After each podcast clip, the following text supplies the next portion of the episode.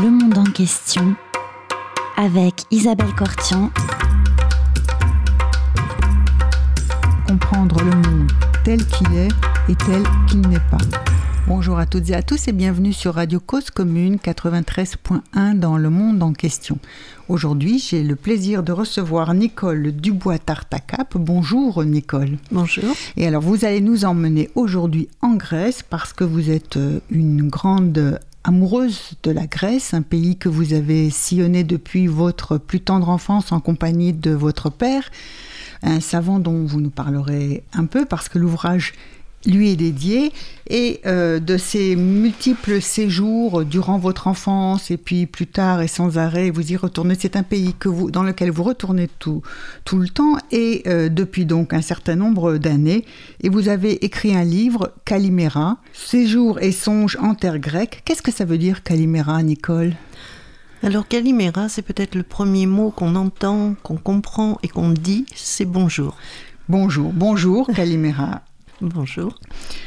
Alors euh, oui, c'est un livre euh, qui m'a beaucoup touchée parce que en général, on parle euh, de la Grèce soit parce qu'on s'y rend l'été en touriste, soit parce qu'il y a un problème, soit parce qu'on se souvient de la Grèce antique, soit parce qu'on se souvient d'une crise aujourd'hui, soit à, propos de la Méditerranée. Mais on a rarement l'occasion de prendre le temps de considérer ce pays, son histoire, son étendue également dans son ensemble. C'est ce que vous faites magnifiquement bien dans votre livre.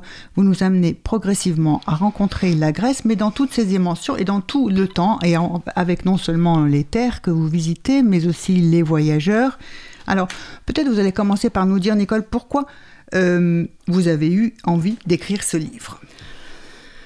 Alors, j'ai commencé par voyager très longtemps en Grèce sans que l'idée d'écrire m'effleure. Les premières fois où je suis allée en Grèce, j'avais en tête ce que devaient avoir à peu près les philhellènes du XIXe siècle, c'est-à-dire l'Antiquité. Mhm. Pour moi, l'histoire de la Grèce se limitait euh, aux Thermopyles et à Salamine, disons. Euh, la littérature, à Platon aussi, bien sûr. La littérature se limitait à Homère, à Euripide. Euh, bon. Et la géographie, se limiter aux îles, c'est-à-dire les images que j'envoyais euh, qui étaient euh, diffusées par la publicité. Mhm. Donc, euh, les premières fois, j'étais partie finalement à la découverte d'une terre hélène que j'ai rencontrée, la terre d'Homère, mais j'ai rencontré beaucoup plus que ça. J'ai rencontré une terre grecque qui était une terre dense, une terre vivante, la terre d'Homère, mais aussi la terre de, poètes beaucoup plus récents, Élitis, Éphéris, Ritsos, qui ont si bien pu, si bien su la décrire. Pour moi, les vrais peintres de la Grèce sont les poètes. Et euh, j'ai découvert cette terre qui était splendide, euh, faite de mer, mais aussi de montagnes. Et j'ai eu un, tel coup de foudre pour ce pays que j'y suis retournée très souvent. J'en ai appris la langue, j'en ai étudié l'histoire. Euh, pas seulement l'histoire antique, mais l'histoire. Parce qu'on a un peu l'impression que la Grèce, c'est la belle au bois dormant, finalement. Euh, il y a eu l'Antiquité, et puis tout d'un coup, elle s'est réveillée au moment où elle s'est libérée. C'est-à-dire au 19e siècle. Et puis entre, il y a un grand vide. Alors qu'il y a beaucoup de choses. Il y a 22 siècles d'histoire entre la l'Antiquité, et puis la Grèce du 19e siècle. J'ai découvert tout ça petit à petit, et c'est comme ça que aussi petit à petit, au fur et à mesure de mes découvertes, j'ai eu envie d'écrire euh, sur cette Grèce plus contemporaine. Alors, on va rentrer dans, dans, dans, dans, ce livre, mais toujours pour continuer dans cela, effectivement, on a des souvenirs, vous le rappeliez à juste titre, un peu euh, partielle de, la Grèce, effectivement, et l'histoire, euh, nous aussi, hein, dans l'histoire que nous apprenons, celle de l'Antiquité, euh, il y a l'histoire de l'Antiquité qui a été effectivement oubliée au Moyen Âge, et puis c'est la Renaissance qui nous a conduit à retrouver cette Antiquité-là, mais pendant de longues périodes, on l'a oubliée, et effectivement, la Grèce, elle revient avec un peu Victor Hugo, on va le dire, hein, en France, et puis après avec euh, l'entrée, les colonels, on va dire, l'histoire des colonels, l'entrée dans l'Union européenne. Mais on a toujours des, des, des, morceaux comme ça d'histoire de Grèce et on a du mal à, à, penser ce, ce pays dans, dans, toute son extension, en fait, dans toute sa profondeur historique ou dans tout son, dans tout son territoire. Oui, ça, ça m'est apparu tout à fait clairement euh, au moment de la crise. Et c'est à ce moment-là d'ailleurs que j'ai vraiment décidé d'écrire, que je suis passée à l'acte, si on peut dire. Au moment de la crise, euh, il y a eu énormément d'articles sur la Grèce. Oui. Certains qui condamnaient la crise alors la crise, économique, pardon. La crise économique de 2010 euh, à peu près. Et les articles que je voyais, ce que j'entendais sur la Grèce, on fustigeait euh, son inconséquence, ou alors on disait mais la Grèce est quand même fondamentalement européenne parce que dans l'Antiquité, et c'est toujours l'Antiquité qui revenait. Et moi, je me disais que effectivement, il y avait l'Antiquité, mais il y avait le fait aussi que la Grèce est un pays qui a toujours lutté, et les Grecs, pour la liberté. Euh, que ce soit pour se libérer du joug ottoman, que ce soit ensuite euh, pendant la Seconde Guerre mondiale, où finalement euh, les Grecs étaient neutres à la base, et c'est le refus de laisser entrer les troupes de Mussolini sur leur sol qui a fait qu'ils ont eu une occupation extrêmement dure de l'Allemagne. Et on sait peu, par exemple, qu'il y a eu plus de morts en Grèce qu'en France pour une population qui était six fois moins importante. Donc je, je trouvais dommage qu'on ne mette pas ça en avant aussi pour dire que par son, son amour de la liberté et par la manière dont elle avait toujours lutté pour rester libre, la Grèce était profondément européenne. Alors, euh, on va continuer sur cela, mais peut-être je vais vous proposer une première pause musicale, puisque ce qui vous a donné envie d'écrire, c'est peut-être un poème ou un poète. Racontez-nous ça. Alors, c'est un poème et un poète, mais avant tout, c'est la lettre d'un ami grec, Leftéris, qui, peu après le début de la crise économique, m'a écrit une lettre qui m'a littéralement bouleversée. Il commençait euh, sa lettre en disant Aujourd'hui, la Grèce est un grand corps sans vie. Mhm. Et il continuait, il me parlait des exils successifs de son père, qui était parti aux États-Unis, son propre exil, il était parti au Congo. Et il me disait tous ces exils, on avait l'impression que c'était terminé. Nous étions des gens peu éduqués. Maintenant, nos jeunes sont multidiplômés. Et on commence à les voir partir, que ce soit en Australie, aux États-Unis, en Allemagne. Et ça, on n'y était pas préparé. Et euh, c'est surtout la fin de la lettre de Leftéris qui m'a décidé à écrire. Il y a trois ou quatre lignes que j'aimerais pouvoir. Euh, Je vous en prie, nous vous écoutons. Il terminait sa lettre en me disant Hier, j'ai entendu le poème d'Élitis mis en musique, Belle et singulière patrie, je n'en ai pas vu de semblable à celle qui m'a été donnée. Les larmes me sont venues aux yeux. Jamais encore je n'avais écouté cette chanson avec autant d'amour, avec une telle ardeur. Quelques hommes politiques ont humilié notre pays aux yeux du monde entier. Maintenant, ma patrie est à vendre aux spéculateurs internationaux un peuple s'enfonce dans la détresse. Et je trouvais que dans ces quelques lignes, il y avait absolument toute la Grèce. C'est-à-dire, il y avait l'amour pour un pays, le topos, comme ils disent, l'amour pour la patrie. Ils disent rarement mon pays, ils disent ma patrie, ils en connaissent le prix, parce qu'ils ont payé très cher leur, euh, leur indépendance. Et puis, il y avait le sentiment d'être humilié, alors que les Grecs sont un peuple fier. Et quand j'ai lu cette lettre, je me suis dit qu'il fallait que j'écrive, euh, que c'était le moment de rendre à la Grèce tout ce qu'elle m'avait donné. Alors nous allons écouter, euh, donnez-nous en grec le, titre en grec de ce poème qui est mis en musique par euh, Dimitris Laios, qui est chanté par Pantelis Thalassinos. C'est ça. Et alors le titre de, la, de cette chanson ou de ce poème mis en musique. Patrida. Alors nous allons écouter ce poème chanté.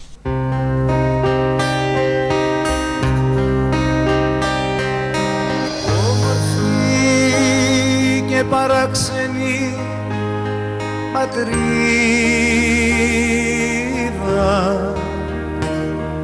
ως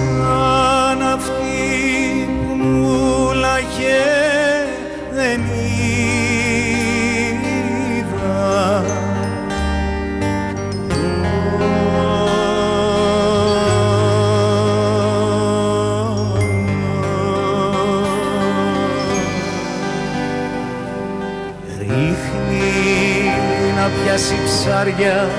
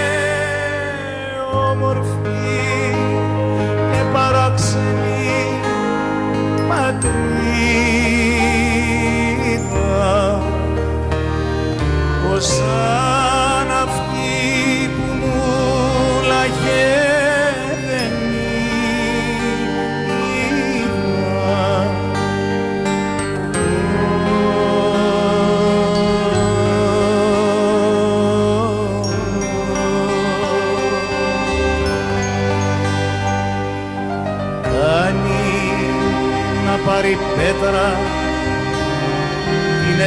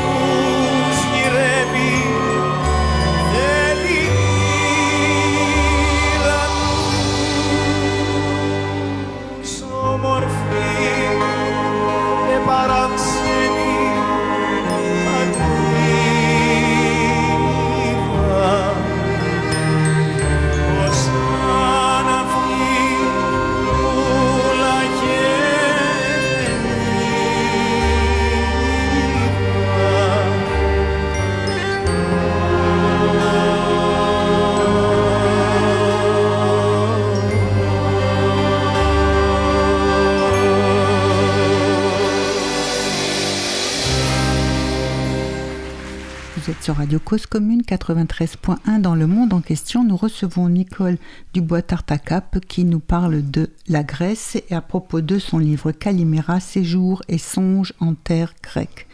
Donc, vous avez eu envie d'écrire après la lettre de cet ami qui citait ce poème.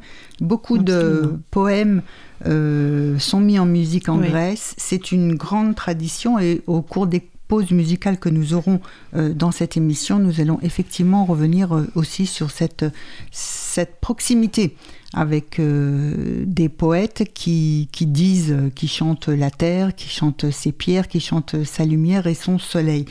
Mais si on entrait en Grèce, vous allez nous inviter au voyage et nous initier à votre parcours euh, personnel. Racontez-nous euh, par où euh, vous nous conseilleriez de commencer un voyage en Grèce. Alors, je dirais ce que je n'aurais pas dit il y a une vingtaine d'années. Je commencerai par Athènes. Oui. Euh, pendant longtemps, je suis passée par Athènes sans m'y arrêter. Mhm. Euh, Athènes est une ville qu'il faut apprivoiser.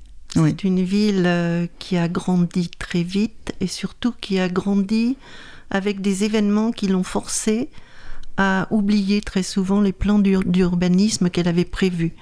Il y a eu par exemple euh, en 1923 l'afflux des réfugiés d'Asie mineure, Tout à fait, après le traité euh, le traité de Lausanne. Lausanne, voilà, tout à fait, en 1923, et qui a Absolument. prévu un échange de population Voilà. entre euh, les... entre les Grecs d'Asie mineure mineure. et les qui étaient installés en Grèce depuis plus de trois millénaires, et puis Les, Oui. les- les Grecs d'Asie mineure qui étaient installés en, dans En- l'Empire ottoman. En Asie mineure, oui. Oui, en Asie mineure, tout à fait. Euh, et puis d'un autre côté, des Turcs Oui. qui étaient euh, dans les îles grecques, qui étaient euh, à Lesbos, à, à Ivali, etc. La plupart d'entre eux d'ailleurs parlaient grec et pas forcément bien turc. Et les Grecs euh, parlaient turc euh, et, Et pas grec, forcément mais grec. Pas forcément bien grec. Et pas forcément bien grec, oui. Donc, Tout à fait. Un euh, échange qui a été très très violent parce que des gens qui ont, ont tout laissé hein, du, du jour au, lendemain pour se retrouver Absolument. dans une terre étrangère dans laquelle, oui, ils étaient grecs, effectivement, en- dans l'Empire ottoman, considérés comme des grecs, mais ils sont arrivés en Grèce en étant considérés comme des étrangers. On les pas app- dire, oui, On, les appelait graines de turc. Graines de Turc. Bon, alors c'était pas très très très gentil. Et même chose aussi pour euh, dans l'autre sens, hein, pour euh, ces, ces Turcs qui sont arrivés, euh, qui étaient considérés comme des Turcs en Grèce, mais qui en fait, quand ils arrivent en Turquie, dans cette Turquie euh, qui se construit nationaliste, ils sont considérés comme des étrangers. Et il en est né une profonde nostalgie et, et des musiques Absolument. communes à tous à tous ces gens-là. Alors. Bon, on commence par Athènes, revenons à Athènes. Oui, donc euh, ce- ces réfugiés Oui. d'Asie mineure étaient quand même 1 500 000 Oui, pour une population qui en Grèce tournait à l'époque autour de 3 millions. c'est énorme. Donc c'était énorme. Donc euh, l'urbanisme s'est fait euh, un petit peu dans l'urgence et même Oui. beaucoup dans l'urgence. Et ça explique que dans Athènes, il y a peu de traces des maisons néoclassiques qui existaient à une époque parce que finalement elles ont été, euh, elles ont été détruites avec Oui. les jardins qui les entouraient pour faire place à des immeubles en béton. Athènes est essentiellement une ville de béton Mhm. qu'il faut apprivoiser et qu'on apprend à aimer en la parcourant. Et je commencerai par Athènes, parce que c'est une... Par Athènes, on a une bonne approche de l'histoire de la Grèce, depuis l'Antiquité jusqu'à aujourd'hui. Et puis ensuite, bien sûr, euh, j'irai dans les îles. Vous irez dans les îles. Alors dans Athènes, ce qui frappe, parce que vous dites c'est une ville qui est difficile à apprivoiser, qu'il faut apprivoiser, qu'il faut prendre le temps et effectivement ne pas la snober au départ. Il faut se laisser capter par euh, cette espèce d'am- d'ambiance particulière de la ville d'Athènes. Et il y a aussi cette, euh, ce côté un peu orient, hein, c'est-à-dire euh, un peu désordre, un peu Oui. embouteillage, un peu... Un petit peu la pagaille, on se Oui. débrouille, et moi c'est ce que j'aime à Athènes. Oui. C'est une ville qui vit, qui se bricole, qui, qui s'arrange, euh, qui se, qui se débrouille avec, euh, avec les, les possibilités qu'on lui donne. C'est une ville extrêmement dynamique et c'est une ville aussi qui a beaucoup changé. Oui. Depuis les Jeux olympiques, elle, euh, elle a énormément, en 2004, euh, beaucoup de maisons néoclassiques, celles qui restaient, ont été restaurées. euh, le- il y a une grande promenade autour de l'acropole qui est absolument magnifique. Donc Athènes a changé. hein. Il y a un métro maintenant à Athènes qui est splendide. Oui. Donc euh, c'est une ville. C'est difficile de dire ce qu'il faut voir à Athènes. En fait, il faut se laisser aller, guider, Se perdre. se perdre, se perdre beaucoup. Et c'est comme ça qu'on découvre Athènes et qu'on l'aime. qu'on peut l'observer euh, et trouver des petits détails euh, qui rappellent euh, et là de l'histoire. Absolument, des traces de. Il y a un endroit, notamment à Monastiraki, où il y a une vue sur le Parthénon, Oui. Antiquité, sur des maisons néoclassiques. Oui. Sur en reste une, quelques-unes. euh, il en reste quelques-unes. Sur une ancienne mosquée Oui. et sur une église byzantine. Et là, vous avez un résumé de l'histoire de la Grèce. Très bien. Et si, alors après, si on quitte Athènes, vous nous conseilleriez de passer par où? Alors, moi, j'irai à Égine, Oui. mais. euh, Alors, Égine- je- oui, oui, je vais vous couper la parole, Nicole parce que effectivement, dans votre livre, en fait, vous commencez par Égine et puis vous dites, euh, bon, bah finalement, aujourd'hui, je dirais Athènes. Mais effectivement, j'avais trouvé cette entrée par Égine fort- fantastique et je me suis promis de l'essayer. euh, Oui, bon, j'ai commencé le livre par Égine parce que Égine est un raccourci là aussi de l'histoire Oui. de la Grèce. On y trouve euh, depuis un temple qui est absolument merveilleux, qui est le temple d'Aphéa. Euh, et c'est là, je crois, au temple d'Aphéa que euh, j'ai eu le, la révélation de ce qu'était réellement la Grèce et que j'ai aimé profondément ce pays. Mon amour de la Grèce s'est ancré à Aphéa, je pense. Et puis il y a une euh, petite Mistra, ce que j'appelle une petite Mistra, une ville euh, byzantine, Oui. qui est à l'abandon.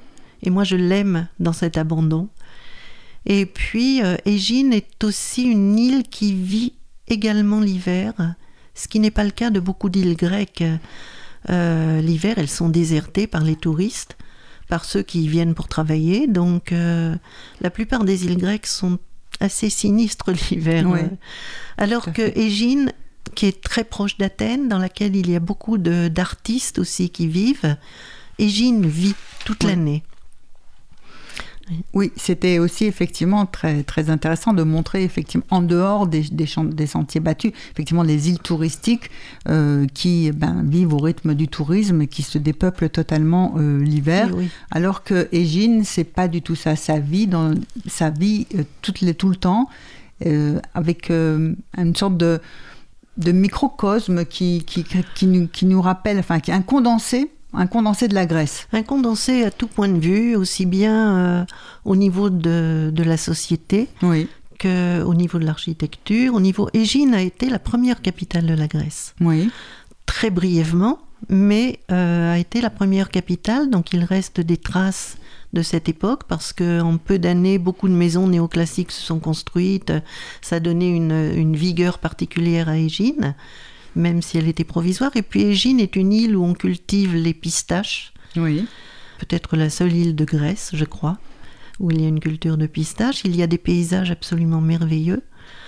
Bon, j'ai du mal à parler d'Égine de manière objective, parce que c'est mon île de cœur. Ah oui, c'est votre île de cœur. C'est de, de tout, de, de toutes, c'est celle que. C'est là que je me suis sentie pour la première fois chez moi. Oui, C'est-à-dire que le premier jour où j'ai posé le pied sur le sol d'Égine, j'ai eu l'impression d'arriver chez moi. oui. Et cette impression, je l'ai toujours gardée. C'est quelque chose d'inexplicable, je Et et, la, et la première fois que vous avez euh, posé le pied dans Égine, est-ce que vous étiez seul ou vous étiez avec votre père? J'étais seule. Vous étiez seul. J'étais seule et je dois dire qu'il y a beaucoup d'endroits que j'aime visiter seule. Oui, Les temples, tous les monuments antiques, que ce soit Mycène, que ce soit Égine, le temple d'Égine, je, je ne les apprécie et je ne peux entrer en communion avec eux que si je suis seule. Et peut-être que c'est aussi le fait d'avoir été seule qui m'a fait ressentir euh, Égine de cette manière aussi intense. Peut-être.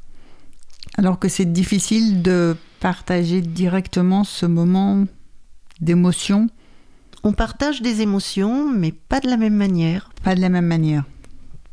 peut-être pas de manière aussi intense, on les partage, alors à partir du moment où elles sont partagées, peut-être qu'elles sont moins intenses, je ne sais pas, j'ai du mal à expliquer exactement pourquoi, mais Je vois, mais je, je, je vois, je comprends. Enfin, c'est-à-dire que oui, euh, le fait d'être seul permet d'entrer davantage en, en, en communion, enfin de, de prolonger cette relation particulière et de la- de- de- d'aller au bout en fait euh, de ce qu'on ressent, alors qu'effectivement la présence peut-être euh, d'autrui peut être une forme de, de distraction ou aussi, aussi, et puis quand on est seul, on entre plus facilement en contact avec la population aussi. oui, Et dès qu'on est deux, on forme un petit groupe et c'est plus difficile d'entrer euh, vraiment de plein pied en contact avec les gens qui ils ont ils viennent moins facilement vers vous. Et à Égine, quand j'étais seule, euh, j'ai eu immédiatement ce contact avec des gens qui me parlaient dans le bus. À l'époque, je ne parlais pas encore grec. oui, Mais euh, peu importe, les, les dames grecques, euh, les dames âgées me parlaient euh, par gestes, par, euh, elles essayaient de comprendre d'où je venais, l'éternelle question des Grecs, d'où est-ce que vous venez. Et les Grecs sont très curieux des autres, oui. mais dans le bon sens du terme. Et ça, je l'ai eu dès mon premier voyage à Égine. Et est-ce que vous avez, quand vous retournez à Égine, une maison en particulier Vous aimez séjourner? Non, je n'ai pas de maison en particulier, mais j'ai des amis. Oui, Par contre, à Oui. Égine, euh, il y a cet ami, Lefteris, Oui. euh, qui par ailleurs écrit des poèmes. Oui. Et ça, c'est quelque chose que, qui est très courant chez les Grecs. La poésie, comme vous le disiez, est très présente en Grèce. Les Grecs connaissent des poèmes par cœur, euh, des dizaines et des dizaines de poèmes, ce qui n'est pas le cas en France, euh, je fait. crois. Et ils écrivent. Alors, quelle que soit la qualité de ce qu'ils écrivent, l'important pour moi, c'est qu'ils ont cette âme de poète qui les fait écrire de manière poétique. C'est exact qu'ils ont un rapport à la poésie euh, qu'on ne trouve pas euh, en France et beaucoup moins en Europe aussi. Enfin, Oui, le- oui. euh, donc on trouve dans certains pays, euh, en Grèce, Amé- il y a dans d'autres pays en Méditerranée, Oui. un rapport très... Ou en Amérique du Sud. en Amérique du. Sud, peut-être un peu dans le monde slave aussi. On, on récite, on sait des poèmes, on récite des poèmes, et- et réciter des poèmes quand on est tous ensemble, c'est des choses qui arrivent, alors qu'en France, on imagine difficilement une soirée où quelqu'un va se mettre à Ah oui, tout à fait. À Égine, tous les ans, il y a une soirée où tous les habitants d'Égine qui écrivent des poèmes viennent et présentent leurs poèmes. Et, et ce- cette soirée fait ça le comble. Mhm. Alors après Égine, on irait où? Athènes, on a fait Athènes, on a fait Égine. Qu'est-ce que vous nous conseilleriez? Alors, euh, bon, bien sûr, il y a les autres îles du golfe Saronique qui sont Oui. euh, Poros. Oui. Ensuite, il y a Hydra, qui est très très belle, une ancienne île d'armateurs euh, avec de, de très belles maisons. Et c'est une très belle île. Ensuite, il y a Spetsé. Mhm. Mais je conseillerais aussi de, de voir le continent, Oui. le Péloponnèse notamment. Et j'ai commencé, moi, voyager sur le continent par le Péloponnèse, où il y a énormément de traces des passages successifs des différentes, euh, des francs notamment. Oui. Euh, il y a euh, à Sparte, à côté de Sparte, il y a Mistra, Oui. qui a été un, la qu'on a appelé la merveille de, de Morée, et qui, qui est à moitié tombée en ruine à un moment, et heureusement que l'UNESCO l'a sauvée. Euh, il y a beaucoup de choses à voir dans le Péloponnèse. Il y a les forteresses de Caritana, il y a Monemvasia, et puis il y a aussi Nopli, et à partir de Nopli, Oui. on, on a euh, on- la possibilité d'aller très facilement à Épidore, avec le théâtre d'Épidore qui est une merveille, et puis à Mycène. Oui. Et Mycène, là aussi, c'est un endroit où je pense qu'il faut aller seul, ou en tout cas pas en groupe.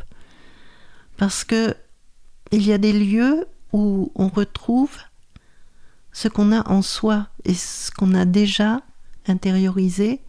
Et à Mycène, moi, j'ai retrouvé Agamemnon, j'ai retrouvé Clytemnestre, mais pour les Atrides, et pour les retrouver, je- il ne faut pas être en groupe. On n'a pas le temps de les retrouver, on n'a pas le temps de les laisser venir. Mhm. Et Mycène est un endroit absolument euh, étonnant par le- la taille de la taille de la porte des lions notamment euh, ces, ces pierres euh, monumentales et quand on s'assied à Mycène quand on y va tôt le matin et qu'on est tout seul Oui. et là on laisse venir les. Atrides, Agamemnon, euh, on voit Agamemnon partir euh, faire la guerre à Troie, etc. Et alors, Mycène, euh, après Mycène, on va où, Nicole?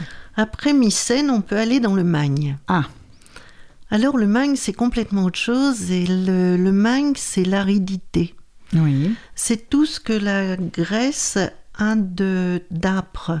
oui, Et moi, j'aime cette âpreté grecque, ces pierres que les Oui. poètes ont chantées. oui, Les poètes en Grèce chantent les pierres.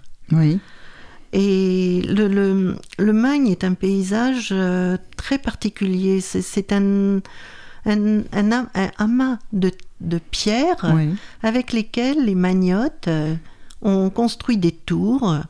Les magnottes euh, sont, étaient des gens assez farouches. Les Oui. familles de magnottes euh, se battaient continuellement pour leur espace vital, mhm. euh, pour leur honneur, et puis euh, ils les un familles ou les, orgueil- les familles ou comme des clans. ou les familles qui constituaient familles, des clans, oui, oui. C'est ça, voilà. Et euh, pour se battre, on élevait des tours. Et depuis ces tours, on balançait des pierres Oui, sur les toitures des maisons voisines. Mhm.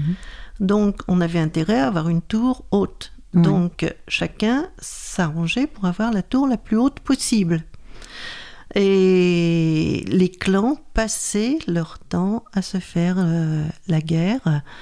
Le Dominique Eudes dit que ces magnottes était un croisement euh, des Francs et des Atrides. Oui. Et ils étaient absolument irréductibles. C'était euh, Plus irréductible que les Gaulois. Plus irréductible, je crois, que les Gaulois, puisque même le roi Othon, quand il a voulu euh, limiter, euh, dans un premier temps, il aurait voulu qu'on détruise les tours. Mhm. Donc il n'en a pas été question. Euh, les magnottes ne se sont pas laissés faire, ils ont dit on ne détruira pas les tours. Donc le roi Othon a envoyé des troupes. Mhm. Il a envoyé jusqu'à 6000 hommes. À quel moment? Euh, C'était au début de l'indépendance de la Grèce, au D'accord. 19e siècle. Et il a envoyé jusqu'à 6000 hommes et ils ne sont pas arrivés à bout des magnottes. Et finalement, ils sont arrivés à une espèce d'accord, les magnottes acceptant de limiter la hauteur des tours, mais évidemment l'accord n'a jamais été appliqué. Mhm. Donc euh, voilà, et ce sont des, ce sont par ailleurs, c'est une population qui s'est battue farouchement euh, pour l'indépendance de la Grèce. Oui. Mais ensuite, ils, ils voulaient libérer la Grèce, mais ils, t'en- ils n'entendaient pas qu'on leur dicte ce, ce qu'ils avaient à faire. Alors on va écouter peut-être un chant du Magne, un chant euh, tout à fait. euh, alors c'est un comment on prononce Miroloi, Miroloi. un Miroloi, un chant funèbre ou Miroloi, ça veut dire le destin d'un homme? C'est un chant funèbre parce que finalement, euh, un fils, quand il naissait, Oui. Était destiné à mourir dans un combat. D'ailleurs, on appelait les fils les fusils. Ah oui. Donc, euh, ces miroloi étaient chantés à la mort des combattants et à leur gloire, Oui. et ne pouvaient pas chanter les miroloi qui voulaient. Il fallait déjà avoir soi-même euh, expérimenté la douleur, euh, bien connaître la vie du défunt, savoir euh, faire revivre le défunt par euh, les paroles qu'on improvisait du miroloi, savoir chanter correctement un miroloi n'était pas donné à tout le monde. Alors nous allons écouter aujourd'hui jour funeste, euh, donc un Miroloi chanté par Alkistis Protopsalti. Oui, Nous l'écoutons.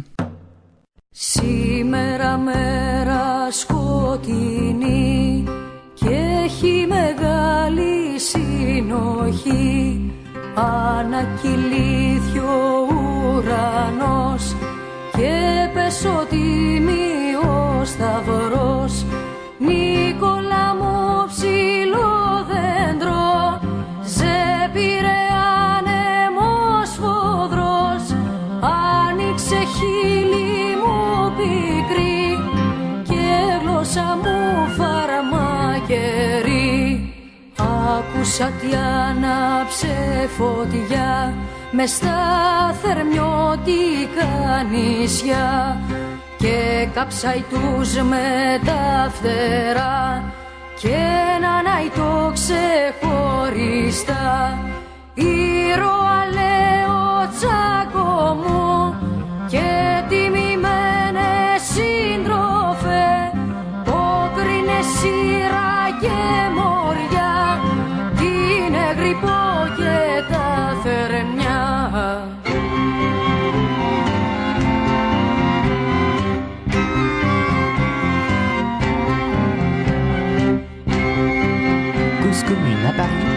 93 ans en FM et sur le bloc 9A du DAB+. Κι είχες πλησίο και κοντά όλα τιμάνι στα παιδιά Σήκωσες σε επανάσταση να φύγουν οι Μπαβαροί Κι ο Θωνάς ο Μπαβαρός έστειλε στο νησί στρατό Μάχη εδόθηκε σκληρή αλλά πολύ μπαβαρή. Σκότωθη ο Νίκος στην αυγή και χάθη η επανάσταση. Σκότωθη ο Νίκος στην αυγή και χάθη η επανάσταση Vous êtes sur Radio Cause Commune 93.1 dans le monde en question. Nous recevons Nicole Dubois-Tartacap et nous faisons la découverte en sa compagnie de la Grèce. Nous sommes au Magne, dans le Magne, population qui jouit d'un prestige, on va dire, guerrier. Toujours aujourd'hui?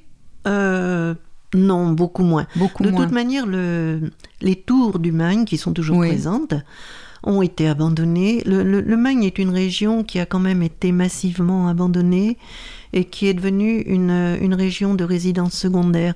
Moi, quand je suis allée dans le Magne, euh, j'ai vu très peu de monde. J'ai surtout entendu des aboiements de chiens. Mhm. Euh, mais d'âme humaine, j'en ai peu vu finalement. Donc euh, le Magne est devenu pacifique aujourd'hui. C'est le, le silence des pierres. Et de quelle couleur sont ces pierres du Magne dont vous nous avez parlé? Alors déjà, il y a deux Magnes. Oui, Il y a le Magne du Nord, euh, qui est un Magne beaucoup plus riant. oui, C'est un Magne où, au printemps, il y a autant de fleurs qu'il y a de pierres plus bas dans le Magne du Sud. Les pierres, euh, un poète, Séphéris, parle des pierres euh, rouillées. oui. Euh, ce sont des pierres qui ont différentes couleurs, qui sont massives en général, et qui sont là comme des éboulis, comme de véritables éboulis. Ce qui explique qu'il n'y avait qu'à se, baisser pour les ramasser et construire les Construire tours. les tours, oui. Et donc c'est devenu une région touristique. Certaines tours ont été aménagées en hôtel. Euh, bon, le, le- on dit qu'il y a encore des règlements de compte, euh, même outre-Atlantique, euh, de clans de magnottes. Une partie des magnottes est partie à Itilo. Le- ils, ils partaient d'Itilo et ils sont allés s'installer à Cargèse. euh, Oui. au- en Corse. Donc il y a encore une trace de ces magnottes dans un village de Corse. Mais aujourd'hui, bon, euh, le Oui. Magne est est civilisé, si on peut dire.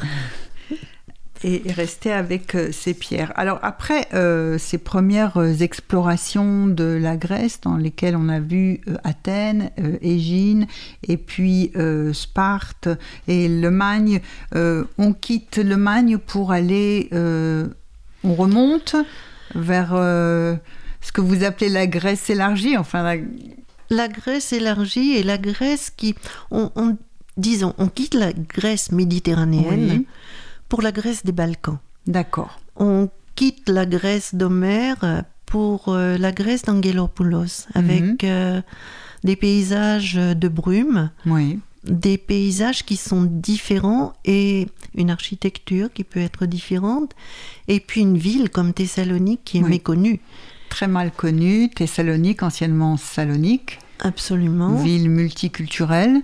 Multiculturelle, où était né Atatürk. Oui, tout à fait. Euh, En C'était. tout cas, Mustapha Kemal. Oui. Oui. Et hum, c'est une ville qui est construite entièrement autour de la mer, alors que Athènes est une ville. Bon, la mer n'est pas loin d'Athènes, le Pirée n'est pas loin Oui. d'Athènes, mais la mer n'est pas visible quand on est dans Athènes. Il faut monter sur l'acropole et la voir au loin. Mais Athènes est une ville sans mer pour moi. Oui.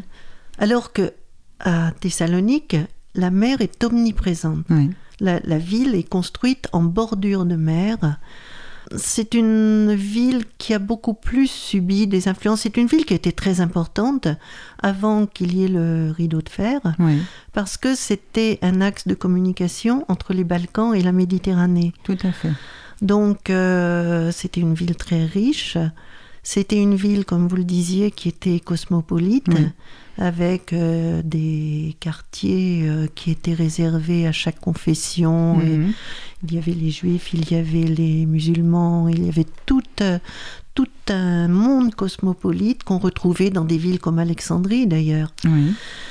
Et tout ça a, a été terminé. Je me rappelle aussi un, un passage d'un livre que j'avais lu et qui parle des troupes qui étaient à Thessalonique avant la Première Guerre mondiale. Et il y avait à ce moment-là, euh, à Thessalonique, un, afflux de troupes et un afflux de population de toutes les nationalités. Et euh, il y avait notamment euh, un passage de, dans, un, dans un livre de Mirivilis qui disait C'est du délire, toutes les putes des Balkans, juives, slaves, arméniennes, grecques et levantines, laissant tomber la lessive et la serpillière, se sont ruées ici, et se font passer pour des cocottes. Oui, ça traduit l'am- l'ambiance à la fois la, la mer, le port et puis euh, ce monde cosmopolite hein, qu'on a oublié. mais Absolument. c'est bien de rappeler, de parler de Thessalonique parce que euh, c'est la deuxième ville de Grèce et Oui. on a tendance à l'oublier complètement. Ah mais oui, Alors, euh, c'est une façon aussi de montrer que la Grèce, il n'y a pas que la Méditerranée, mais aussi la Grèce des Balkans, comme Bien vous le rappelez tout à fait à juste titre. Et on va un petit peu rester sur euh, Thessalonique, continuer. Notamment, il y avait une, colonie, enfin, une communauté juive très importante qui a été euh, exterminée hein, pendant Absolument. la Seconde Guerre mondiale, déportée, exterminée oui, oui, par les nazis lorsque les Allemands ont occupé de la. Grèce. Oui, beaucoup de juifs étaient déjà partis. euh, Certains, oui. pen- Pendant le, il y a eu un grand incendie à Thessalonique en 1917. Oui. Et beaucoup de juifs étaient déjà partis à ce moment-là. Et malheureusement, ceux qui restaient, effectivement, ont été complètement décimés par la Seconde Guerre mondiale. Oui. Et sur euh, Thessalonique, alors c'est une ville toujours aussi commerciale, euh, transit. euh, comment elle a rebondi après la chute du mur de Berlin au moment, de- enfin, C'est une ville qui essaye de, de rebondir. C'est une ville qui, est, qui, qui compte encore beaucoup d'intellectuels. C'est une ville très active. Euh, c'est une ville qui souffre peut-être euh, justement du fait qu'Athènes a pris toute la lumière, mais euh, et qui essaye de relancer le tourisme aussi, qui essaye d'émerger. Mais c'est vrai que quand on va à Thessalonique, peut-être que l'un des inconvénients de Thessalonique du- d'un point de vue touristique, c'est qu'au départ de Thessalonique, vous ne pouvez pas prendre un bateau pour aller dans une île. oui. Et c'est vrai que les touristes aiment les îles. Mhm. Donc autant d'Athènes, vous pouvez aller partout, autant à Thessalonique, il faut rester sur le continent. Mais euh, depuis Thessalonique, on peut aller à Xanthi, qui est une ville euh, absolument merveilleuse, qui est très proche de la frontière turque Oui. et qui a une particularité à Xanthi, c'est-à-dire qu'au moment de l'échange des populations, en 1923, euh, il y a eu une exception pour Xanthi et pour euh, Istanbul. Oui. C'est-à-dire que les Grecs d'Istanbul ont pu rester à Istanbul Oui. et les Turcs de, de Xanthi ont pu rester à Xanthi. Si bien que vous avez, quand vous allez à Xanthi, Oui. une architecture déjà qui est très particulière et qui, est, qui fait penser beaucoup à la Turquie. Oui. Et vous avez des mosquées Oui. avec des minarets et vous avez le chant du muezzin d'un côté et les cloches des églises de l'autre. Et ça, c'est tout à fait particulier. Vous avez les marchés musulmans et vous avez les marchés chrétiens. Et voilà, la, la ville fonctionne avec ces deux communautés auxquelles euh, il faut ajouter les Pomaks, Oui. qui sont une minorité turcophone, Des Balkans. mais des Balkans, et les Roms, Oui. qui, euh, dans cette ville, sont musulmans, alors que habituellement ils sont chrétiens. Oui. Et les, les mosquées dont vous parlez, elles sont euh, elles construites sur comme, comme les mosquées à Istanbul, en Turquie, ou euh, leur architecture? Alors, chi- leur architecture est tout à fait semblable euh, à l'architecture des, des mosquées d'Istanbul ou de la Turquie, oui, absolument. D'accord. Et alors, euh, si on quitte Xanthi, on irait où? Alors, on pourrait aller en Épire. En Épire. L'Épire, c'est encore. Alors, par contre, l'Épire, c'est vers l'ouest. Oui. Au large de l'Épire, on a des îles comme Corfou et puis on a euh, l'Italie. Donc l'Épire, c'est encore une région complètement différente. C'est une région euh, de forêt et qui est parsemée de ponts qui étaient. C'est une région qui autrefois était sillonnée par les, les marchands, les caravanes qui emportaient euh, leurs marchandises euh, vers Vienne, Constantinople. Et vous avez les ponts de pierre qui sont tout à fait typiques, ces ponts des Balkans. euh, Oui. Et il y a notamment le pont d'Arta, Oui. la ville d'Arta, et le pont d'Arta. Alors, en Épire, on quitte les légendes d'Homère et de tout- toute cette partie méditerranéenne pour Mhm. entrer dans des légendes beaucoup plus balkaniques, les, légendes qu'on retrouve dans les Balkans, comme euh, la légende des Emmurés. Oui. Alors Et- racontez, parlez un petit peu de cette euh, légende de- des emmurés. Alors, la légende des emmurés, on dit que pour consolider un bâtiment, Oui. que ce soit un pont, que ce soit euh, une église, que ce soit même parfois une ville, Oui. il faut emmurer quelqu'un de vivant.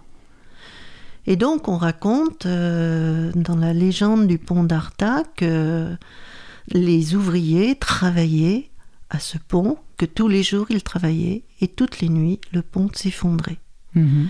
Et un jour le verdict est tombé, il fallait enfermer quelqu'un dans le pont et ça devait être la femme du chef des maçons des Mastoras. Mhm.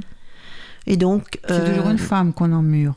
C'est pratiquement toujours une Pratiquement femme. toujours. Pratiquement. Honneur aux femmes. Et euh, Les femmes d'abord. les femmes d'abord. Et donc, euh, il y a toujours un messager. Oui. Donc, ça peut être un nuage, ça peut être un oiseau. Dans le cas présent, c'était un oiseau qui va chercher la femme. Oui. Et euh, ce maître d'œuvre, euh, qui était le, le mari de cette femme qui allait être sacrifiée, avait du cœur quand même parce que il avait donné un message à l'oiseau. en- Il fallait qu'il l'oiseau devait dire euh, ne, ne te hâte pas, viens lentement. Et l'oiseau a mal compris ou a oublié ce qu'il devait dire et Il a une tête, il a dit euh, une viens cervelle vite, de viens moineau, vite. voilà. Donc la femme est arrivée. Oui. Elle a vu euh, tout le monde qui était euh, avec un visage défait. Elle a demandé ce qui se passait. Ouais. On lui a dit il y a une bague qui est tombée là, il faudrait aller la chercher. Elle a dit mais pas de problème, moi je vais y aller. Donc Et- elle est descendue et on l'a emmurée. Alors, quels instruments joue-t-on surtout dans, le, dans les pires? Alors on joue un petit peu comme en Crète euh, du luth Oui. et euh, de la cithare, une sorte de cithare. Ce sont des instruments très particuliers. C'est vrai qu'on a, on a de la Grèce, euh, quand on, quand on va pour la première fois en Grèce, on entend ce que les, ce que les Grecs appellent les skylavika. Oui. C'est des chansons euh, populaires qui, qui n'ont rien à voir avec la chanson grecque traditionnelle. Et on, on a aussi une vision en France du- de, la, de la musique grecque avec le sirtaki. Oui. Le sirtaki qui en fait a été inventé, pour les besoins d'un film, Tout à fait. et qui est une belle musique au demeurant, mais enfin qui n'a rien à voir avec euh, les musiques euh, qu'on qu'on entend en Grèce. Et les musiques de l'Épire, euh, je me rappelle avoir entendu une musique de l'Épire avec ce luth et euh, avec ses, ses flûtes et dans un, dans un village de montagne pratiquement désert. Et qui, cette musique résonnait d'une manière très nostalgique. Et je me demandais si c'était les âmes des emmurés qu'on entendait comme ça résonner euh, dans les montagnes. Alors, est-ce qu'on va écouter euh, Le Petit Citronnier, par exemple? Ah oui. Alors, écoutons. Alors, Le Petit Citronnier, c'est chanté par Antonis Kiritsis, avec euh, du luth, n'est-ce pas Oui. Et de la clarinette. Et, euh, eh bien oui, c'est en, en grec, comme on dit, Petit Citronnier. Euh, les monadaki. Voilà. Alors, allons-y.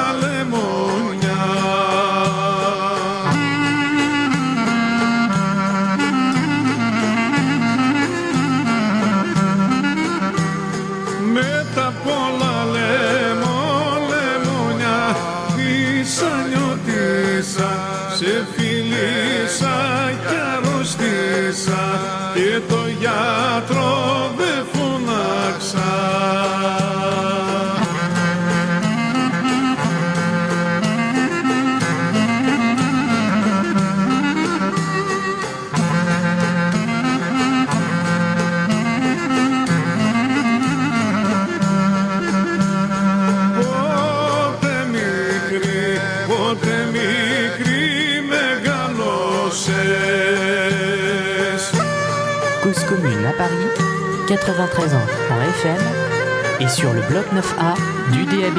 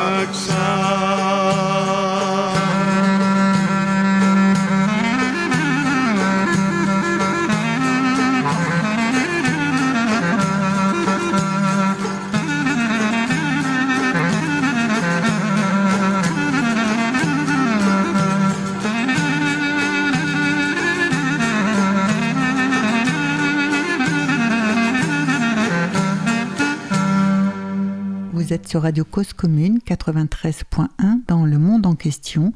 Nous recevons Nicole Dubois-Tartacap qui nous parle de la Grèce. Et maintenant, Nicole, nous allons aller où? Alors je propose d'aller en Crète. Oui.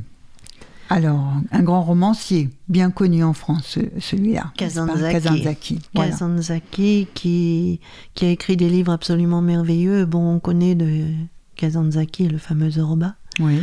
Zorba le grec, oui. Zorba le grec. Avec le film et le Sortaki qu'on évoquait tout à l'heure. Oui, absolument. Euh, Zorba, euh, qui a existé, euh, Oui. vraiment, qui était un grand ami de Kazantzaki.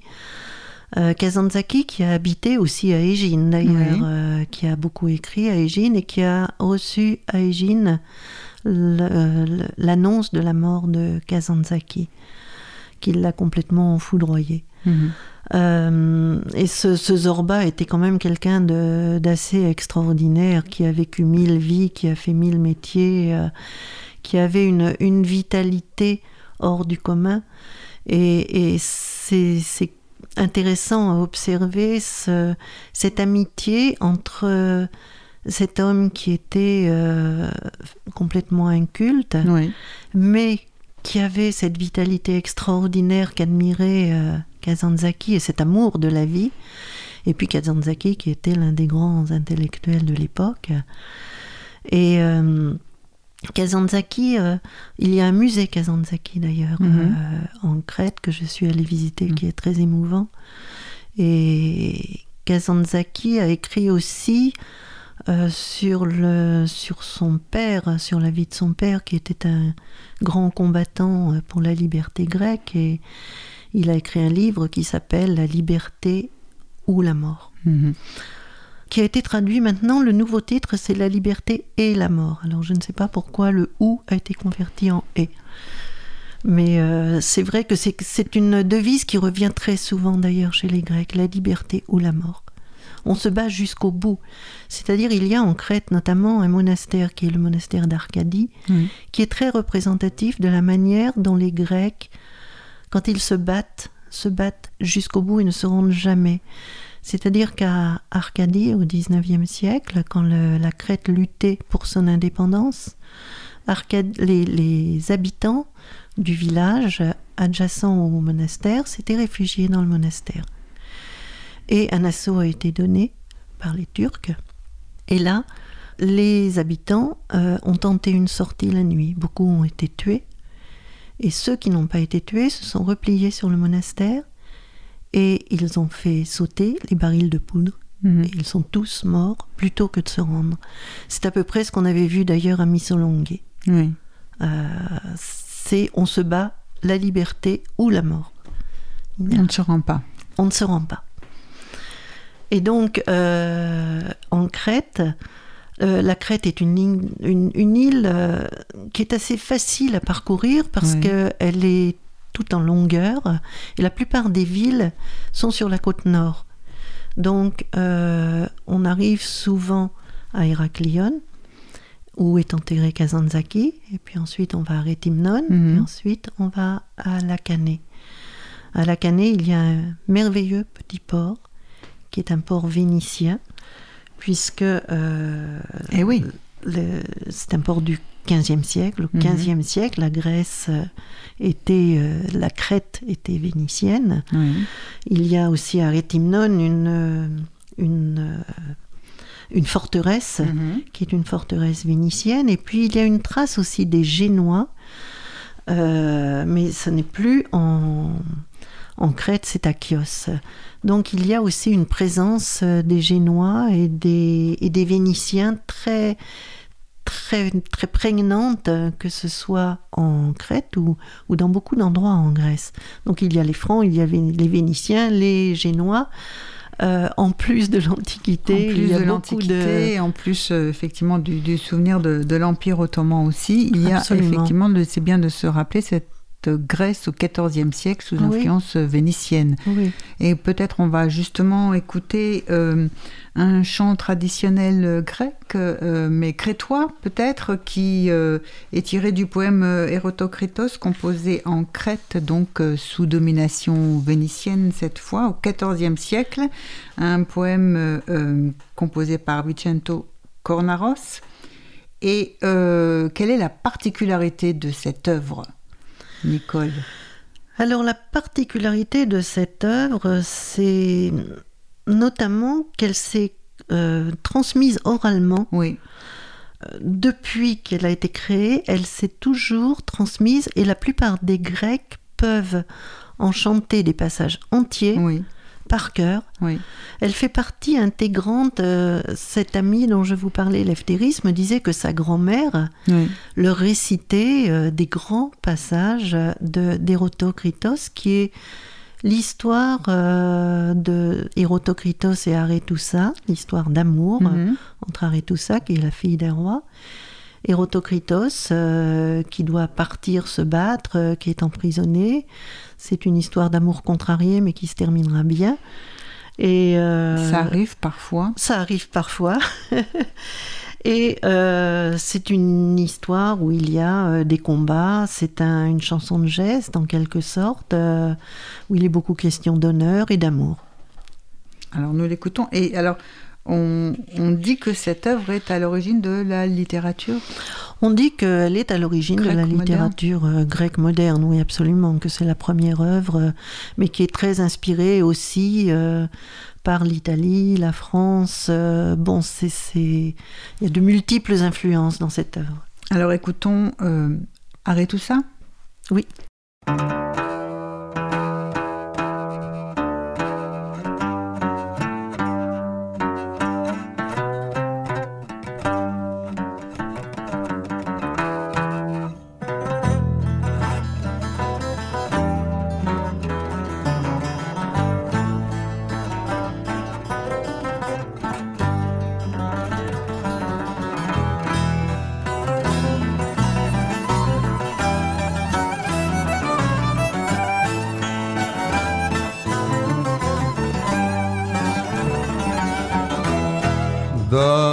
Άκουσες αρεντούσα μου τα θλίβερα μαντάτα ο κύρις σου με εξόρισε εις την ξενιδιά στη στράτα.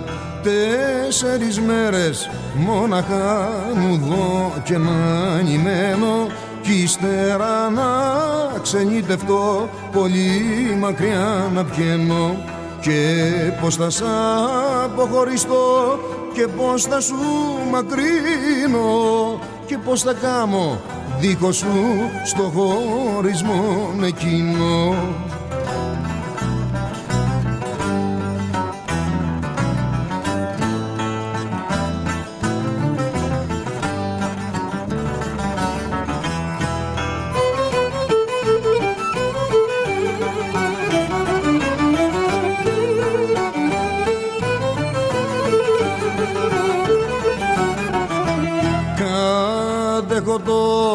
κι ο κύρις σου γρήγορα σε παντρεύει.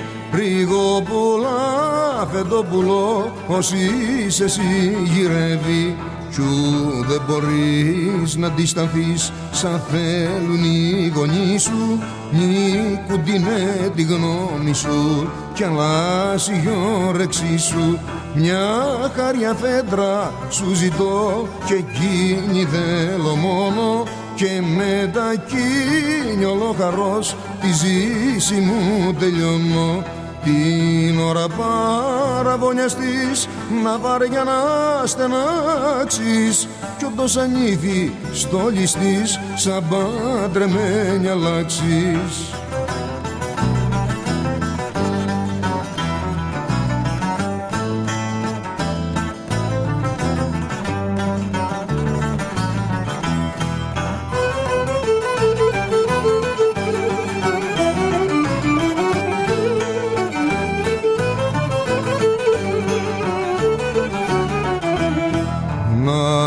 Να αναδακρυώσεις και να πεις ερωτώ κριτέ καημένε τα σου τα ζαλισμόνισα τα θέλες πιο δεν είναι.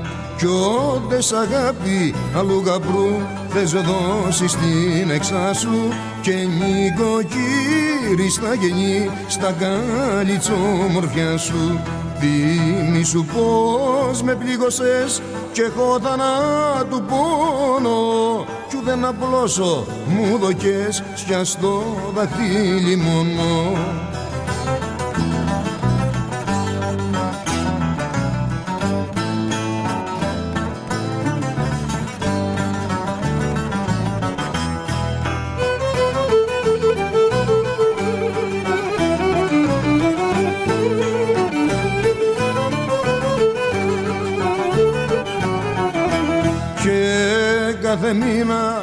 Μήνα μια φορά μέσα στην κάμερά σου. Λογιάζε τα παθάγια σε να με πονεί η καρδιά σου. Και πιάνε και τη σγουραφιά που βρες τα αρμάρι μέσα. Και τα τραγούδια που λέγα και που πολύ σ' αρέσα. Και διάβαζε τα χωριετά κι ανάθυμου και μένα που με εξορίσανε για σε. Πολύ μακριά στα ξένα κι άσταξω κακοριζικός πως δεν σε είδα ποτέ μου. Ένα γεράκι αυτούμενο εγκράτου και σβήσε μου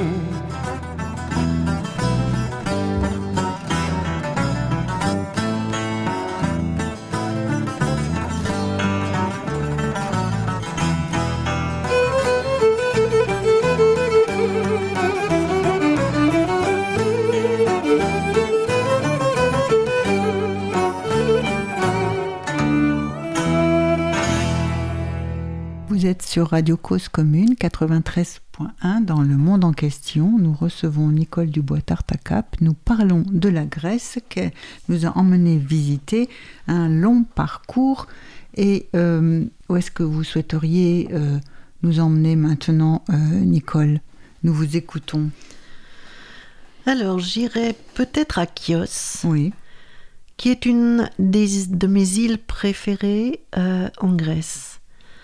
Chios qui est au large de l'Asie mineure. oui, On dit d'ailleurs que ces îles de l'Asie mineure sont si proches de la Turquie que euh, quand le vent porte, on peut entendre le chant du muezzin sur les rivages. Je ne sais pas si c'est vrai. Ce sont d'ailleurs des îles euh, qui font que bien souvent il- la Grèce est en conflit avec la Turquie. Toutes ces îles et ces îlots qui sont euh, dans le Dodécanèse Oui. et les îles du nord-est de l'Égée. Chios est une, euh, déjà une ville extrêmement vivante et qui me fait beaucoup penser à l'Orient. C'est une ville Oui. extrêmement désordonnée, bruyante, euh, que j'aime justement pour euh, cette activité qu'elle déploie et cette activité désordonnée. Et puis, très proche de cette activité, de ce bruit de Chios, il y a une région qui n'existe nulle part ailleurs en Grèce à ma connaissance, qui s'appelle le Kambos, qui euh, est une région, il y a beaucoup d'eau dans les sous-sols, et les Génois, au XIVe siècle, ont exploité cette eau pour euh, créer des vergers avec euh, des orangers, des citronniers, etc. Et Chios a fait le commerce des agrumes et a gagné, a été très riche grâce à ce commerce des agrumes. Et les Génois de ce, et les Grecs, euh, à cette époque, ont construit des maisons, de grandes maisons carrées, des propriétés qui s'appellent les archandika, des maisons de maître, avec ces grands vergers. Donc, cette région du Cambos fait beaucoup penser finalement à l'Italie, avec euh, des routes très étroites bordées de murs de pierre, des maisons de maître en pierre, des vergers, et une espèce de quiétude qui est surprenante, si proche d'une ville si animée que, que la capitale de, de l'île. Et puis, euh, il y a aussi euh, une particularité à Chios, ce sont les villages fortifiés Mhm. et la culture du mastic. Il y a des villages qui sont consacrés à cette culture, des lentisques. Alors les lentisques, on en trouve un peu partout dans le bassin méditerranéen. Ce sont des genres de petits petits pistachiers ou de mais qui ont euh, cette particularité à Chios qu'ils ont une sève. Ce sont des arbres qui pleurent à Chios. Et manifestement, apparemment, il n'y a qu'à Chios que les lentisques pleurent. Donc on récolte euh, cette sève et on en fait euh, des médicaments.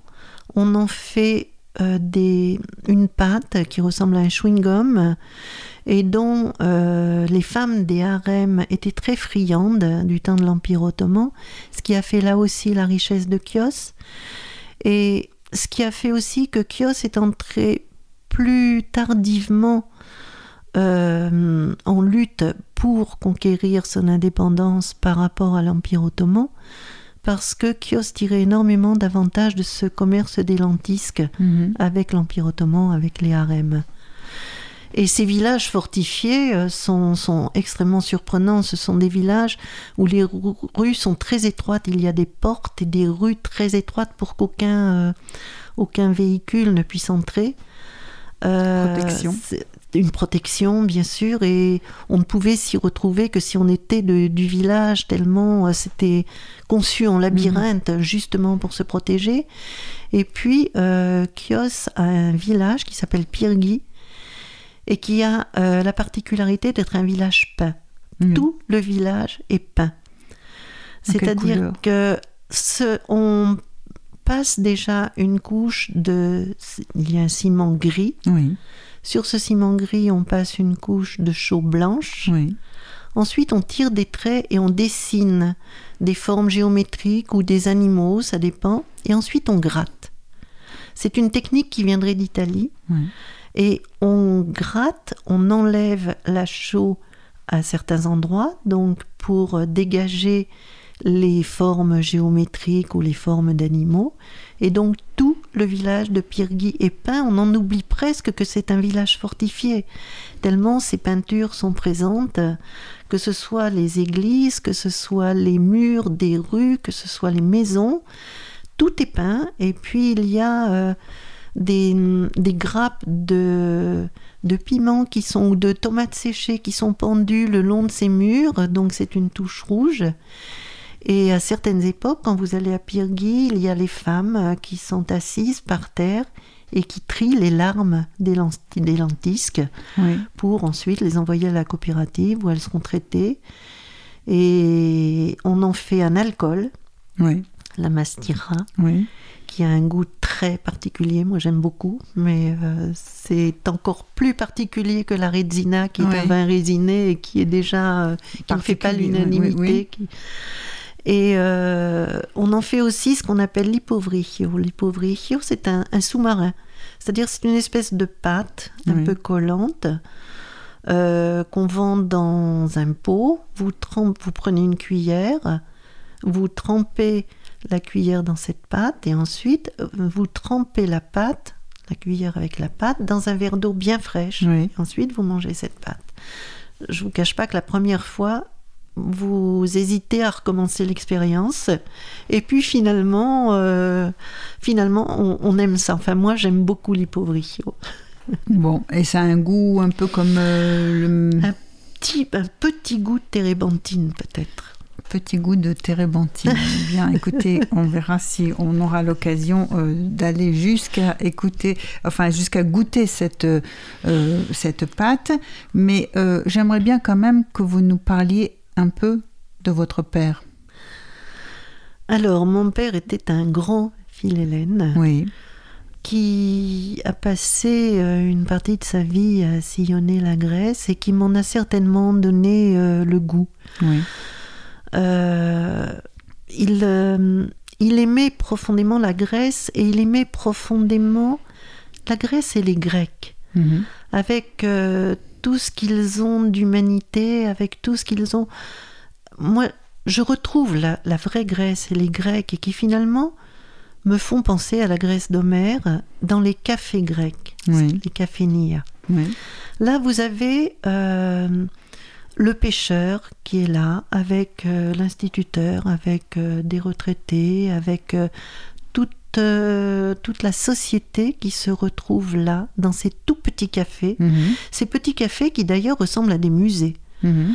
Parce que sur les murs, euh, vous avez les, des reproductions des héros de la guerre d'indépendance. euh, vous avez des photographies euh, de, de- Vous avez aussi toute l'histoire de l'immigration grecque, parce que vous avez les photographies qui sont envoyées depuis l'Australie, depuis, euh, depuis les États-Unis, etc., de tous ceux qui sont partis. Euh, tout, tout est là euh, et on on se rend compte, en fait, en Grèce, il y a quelque chose de, de très particulier, c'est que l'histoire est omniprésente. Mhm. Que ce soit à travers les chansons, que ce soit à travers les poèmes, que ce soit à travers les reproductions qui sont affichées sur les, sur les murs des cafénias. Mhm.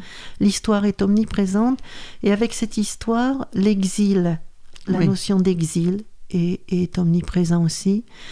Et puis, les Grecs ont, ont un rapport très particulier à la terre, Oui. au topos, qu'ils appellent le topos, à leurs racines. Et ils savent, le, ils savent ce que la liberté leur a coûté, ce que le fait d'avoir une terre leur a coûté. Et mon père aimait plus que tout. Il aimait bien sûr, euh, il était très intéressé par tout ce qui était euh, le- l'Antiquité, les textes antiques. Les, bon, c'était un vrai philhellène dans l'âme. Mais plus que tout, je crois qu'il aimait les Grecs Mhm. euh, avec leur, euh, leur rudesse et leur sensibilité qu'ils cassent, qu'ils cachent derrière une, une apparente brusquerie souvent. Mais euh, il y a chez les Grecs quelque chose qu'on qu'on retrouve, notamment quand les Grecs parlent entre eux.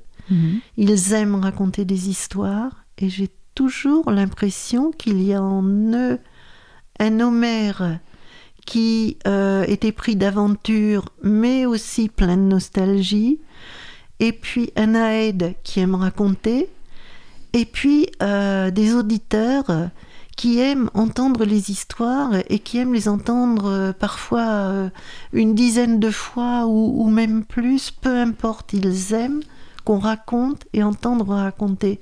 Et je n'ai jamais l'impression euh, qu'Homère est présent autant que dans ces petits cafés où on se raconte des histoires, toutes couches de la société confondues. Et c'est ça que mon père aimait, je crois, plus que tout. Et puis le sens de l'hospitalité aussi qui est resté. Et mon père parlait grec, et ce qui facilite quand même aussi les contacts euh, avec la population. Il voyageait, bien sûr, il ne voyageait pas en groupe. euh, il a eu tout un tas d'aventures euh, en Grèce. Il, était, mon père était très, très étourdi. Euh, donc une fois, il a été re- refoulé d'un pays, je ne sais plus limitrophe, si c'était l'Albanie, la Bulgarie. Sur, il a été refoulé en Grèce et il s'est retrouvé sans papier, sans rien. Et c'est une famille grecque qui l'a hébergé, qui lui a donné le lit du fils de la maison euh, et qui lui a dit raconte. Mais ça, c'était dans les années 1960. Oui. Donc c'était une Grèce euh, qu'on ne retrouve plus exactement maintenant, mais quand même, le, je crois qu'il y a des choses qui ne, qui ne changent pas en Grèce. Et notamment, les Grecs ne changent pas. Alors, les Grecs ne changent pas. euh, ils sont marqués par euh, l'exil, Oui. euh, qui finalement, tout au long de l'histoire, va aussi. Enfin, va- quand vous parlez de cette présence de l'histoire chez les Grecs, euh, on vit dans l'histoire et euh, Oui. il y a aussi, ça fait pas. L'exil fait partie parce qu'il y a Oui. beaucoup de Grecs. Alors, on peut penser par exemple au film, puisque vous avez parlé, on a parlé de Zorba le grec, on peut parler au, au- de, du film américain, America de Kazan. Euh, où on voit euh, des, des Grecs en Asie mineure quitter, euh, vouloir aller aux États-Unis. Il y a Oui. beaucoup de Grecs aux États-Unis, par Oui, exemple, oui. mais il y en a aussi en France, il y en a partout. Il y en a partout. Euh, parfois, ils sont plus nombreux à l'extérieur que dans le pays. La diaspora, effectivement, est plus nombreuse. Donc, l'histoire, l'histoire est, est- est- est aussi faite d'exil. L'histoire est faite d'exil, elle est faite de nostalgie, et d'ailleurs cette nostalgie se, re- se retrouve dans la musique grecque. Oui, Euh, même la musique joyeuse est toujours empreinte de nostalgie. Les voix grecques elles-mêmes sont euh, profondément empreintes de nostalgie. Il y a toujours comme une, comme une fêlure, comme une cassure. Et les, les Grecs sont à la fois extrêmement joyeux. Il y a un terme en grec Oui. qui veut dire à la fois le, la joie et le chagrin. Harmolipe. Ça veut dire la joie-chagrin. C'est c'est deux mots qui vont ensemble. Et les, les, les Grecs sont effectivement empreints de ce double sentiment de joie et de nostalgie qui sont continuellement mêlés et qu'on qu'on ressent tout le temps dans leur, euh, dans leur musique notamment et dans les voix. alors précisément, est-ce que dans le rebetiko, Ah, vous diriez, vous diriez qu'on trouve euh, un peu de, de cette nostalgie On trouve beaucoup de choses dans le rebetiko, c'est-à-dire que le rebetiko, c'est la chanson des mauvais garçons, avant tout. C'est la chanson des émigrés, c'est... Alors, euh, le rebetiko a pris naissance essentiellement dans les ports. Oui. Euh, c'est à l'époque, euh, au début du XXe siècle, quand euh, il y a eu l'afflux des exilés de- d'Asie mineure, des Oui. échangés d'Asie mineure, mais il y avait aussi toute, toute une immigration intérieure, Oui. c'est-à-dire tous ceux qui n'arrivaient plus à survivre dans les campagnes et qui venaient vers la ville.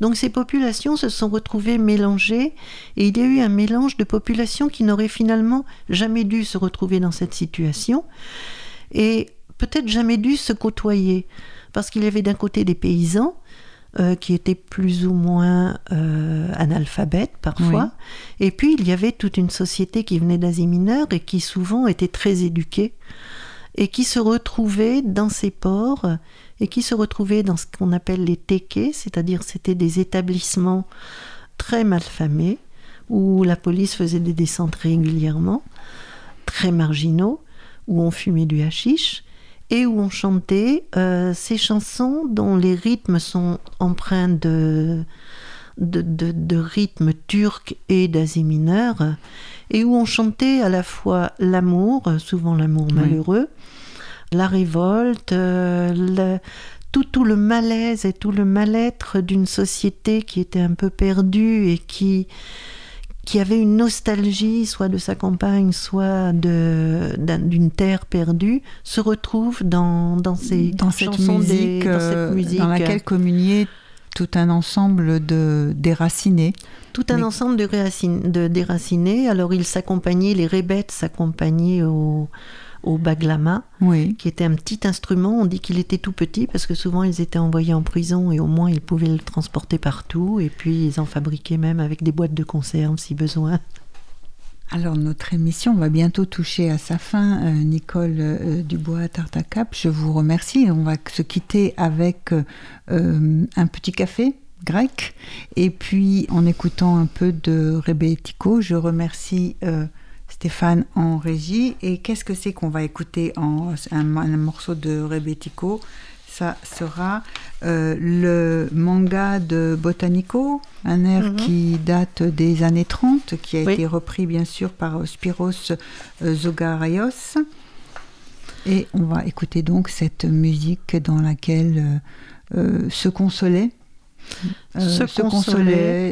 et, et se, se retrouvait, faisait à la fois la fête, communier, oublier, mais en même temps partager plein de choses et d'émotions et de souvenirs. Oui, et puis c'était la chanson des mangas d'ailleurs, des, des mauvais garçons. La chanson des mauvais garçons. Alors écoutons cette chanson des mauvais garçons, un air de Rebetiko. Notre émission touche à sa fin. Je vous remercie et vous dis à très bientôt pour une prochaine émission. De la maghen de βοτανίκ. Αλλά πήκε φύγε, ξηγέ τα λελεπτίκ Στα de μπουζουκέν de καμπαρέ. Αλλά de δικό μας ο καρέν Άιντα φουμέντο και μαστούργιο ρε με τεγκόμενετε όντε και και η αγγελό πατημέντο φλόκονταργελέ.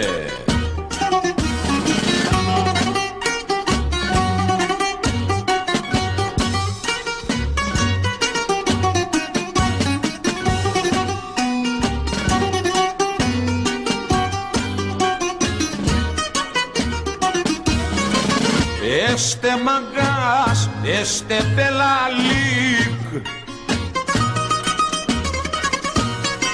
Λάτε βοτανικό, ο πηγιο ταΐκ Κέντρε μέντρε κάργαντε μαγκέν Γιατί φτιάξαρε στο μινούτο τε δουλειέν Άιντα φουμέντο και μαστούργιο ρε με τεγκόμενετε όντε και. Και η αγγέλο πατημέντο φλοκονταργέλε Άιντα λαφουμέντο και μαστούργιο ρε με τεγκόμενετε όντε και. Και η αγγέλο πατημέντο φλοκονταργελές